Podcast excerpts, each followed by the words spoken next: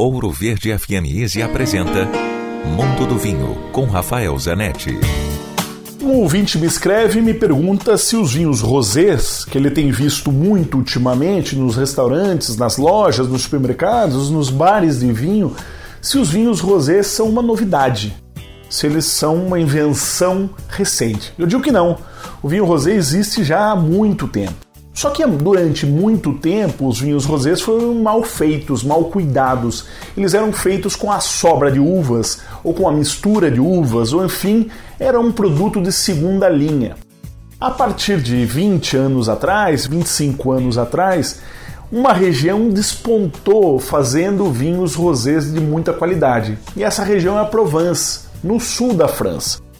São vinhos de cor salmão, muito delicados, frescos, aromáticos. Esses vinhos passaram a virar moda no verão europeu. E a imagem dele foi se difundindo até que produtores do mundo inteiro começaram a investir em vinho rosé.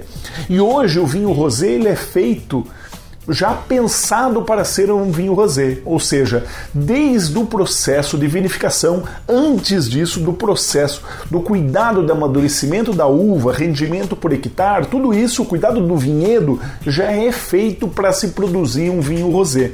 E o que isso quer dizer? Quer dizer um vinho fresco, com boa acidez, com bastante fruta não faz sentido tomar um vinho rosé pesado, como era anos atrás, alcoólico. Se for para tomar algo alcoólico pesado, vamos tomar então o tinto, que aí tem muito mais estrutura e mais complexidade. A minha dica é um rosé de Portugal, do sul de Portugal, que chama-se Alento Rosé. Dúvidas? Escreva para mim, rafaelcomph@grupovino.com. Se beber, não dirija. Quer ouvir este e outros quadros exclusivos?